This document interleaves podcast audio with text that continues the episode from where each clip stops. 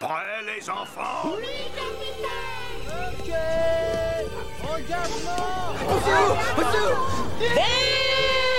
La dernière théorie tient pas la route. Deux secondes Nom de Dieu J'ai dépensé sans compter. Envoyez le film Hello Bienvenue dans la version podcast du cinéaste. Prêt à parler pop culture? Le podcast que vous allez écouter est disponible dans sa version vidéo sur YouTube avec plein d'autres choses. N'hésitez pas à aller voir. Bon, on commence?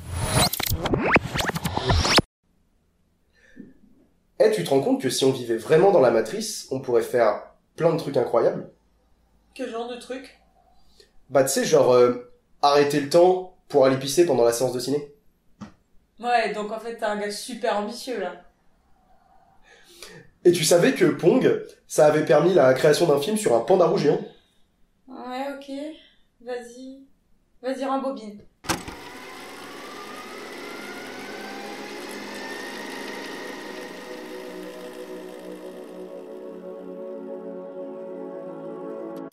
Pong, c'est l'un des tout premiers jeux vidéo de l'histoire. Je dis l'un parce que avant lui, il y en a eu un ou deux, mais ils sont beaucoup moins emblématiques. D'une grande simplicité due aux technologies encore à leur début, le jeu est l'un des pionniers du jeu d'arcade et a permis à son concepteur de tenter des grandes choses. Attends, tu vas vraiment me parler du vidéo là?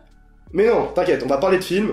Laisse-moi juste le temps d'y arriver. En 1971, Nolan Bushnell, un ingénieur américain, invente la toute première machine d'arcade au monde. À l'époque, ça fait pas un très grand carton, sachant que le jeu Computer Space qui y était intégré était vraiment pas dingue. Mais l'année suivante, en 1972, avec l'aide d'un de ses amis, il conçoit le jeu Pong. À la base, c'était juste un exercice de développement et ça a un peu dégénéré. Comment ça dégénérer Bah, en fait, ça va se vendre à des milliers d'exemplaires tout autour du globe, et ça va lancer la grande mode des bornes d'arcade.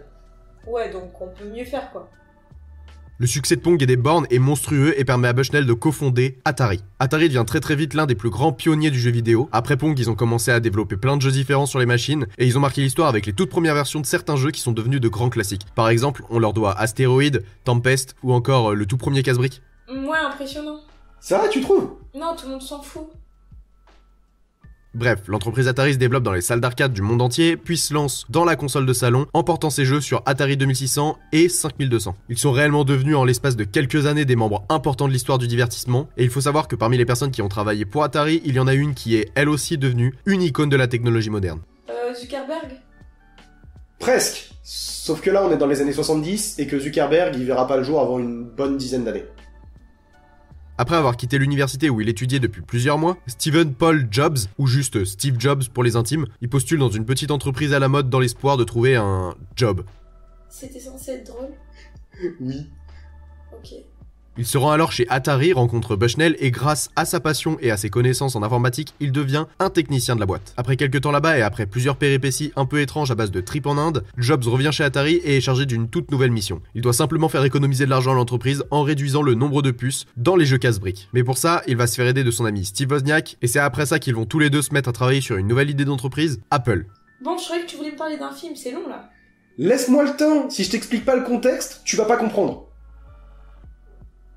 Comme tu le sais, le projet Apple devient énorme. Il crée Apple Computer, le Macintosh et plein d'autres trucs que je pourrais citer mais qui vont prendre des plombes. Malheureusement pour Steve, l'entreprise grandissante, le conseil d'administration d'Apple décide de le mettre de côté et il va finir par démissionner. Mais en 1986, il fait l'acquisition de l'entreprise Graphic Group, une division informatique de Lucasfilm, travaille sur les effets spéciaux de plusieurs films, comme euh, Star Trek 2, La colère de Khan. C'est comme ça qu'il devient alors le CEO de la boîte et pour plus de clarté, il décide de la renommer. C'est alors que Pixar devient une entreprise de matériel informatique haut de gamme. Pixar, genre euh, le studio?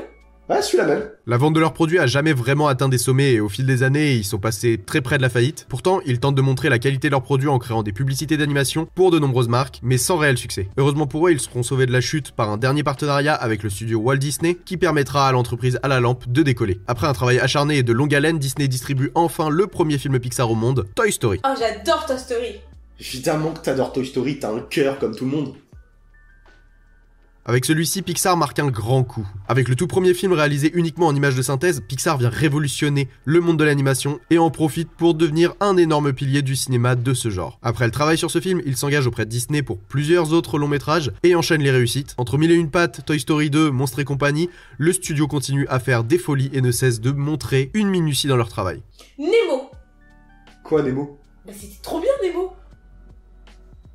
Le monde de Nemo, Cars, Ratatouille, Lao, sans parler des suites comme Toy Story 3, Pixar s'est imposé comme l'un des meilleurs studios d'animation au monde. Il y a aussi toute une histoire sur le rachat de la firme par Disney, et c'est assez long, et je t'épargne les détails, c'est... Oui, épargne-moi les détails, je t'en supplie. Récemment, le studio a présenté Saul sur Disney+, et il travaille actuellement sur un film nommé Alerte Rouge qui devrait sortir dans le courant de l'année 2022. Dans ce film, on suit une jeune fille qui arrive à l'adolescence et qui a la particularité de se transformer, quand elle déborde d'émotions, en panda rouge géant. Mais c'est quand même fou de se dire que l'invention d'un des jeux vidéo les plus importants de l'histoire, ça a engendré la création d'un film sur un animal géant trop mignon.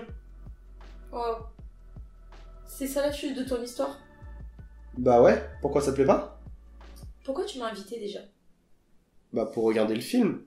Tu fais quoi là? Bah je regarde le... Tu m'en empêches. Alors ferme-la, merci.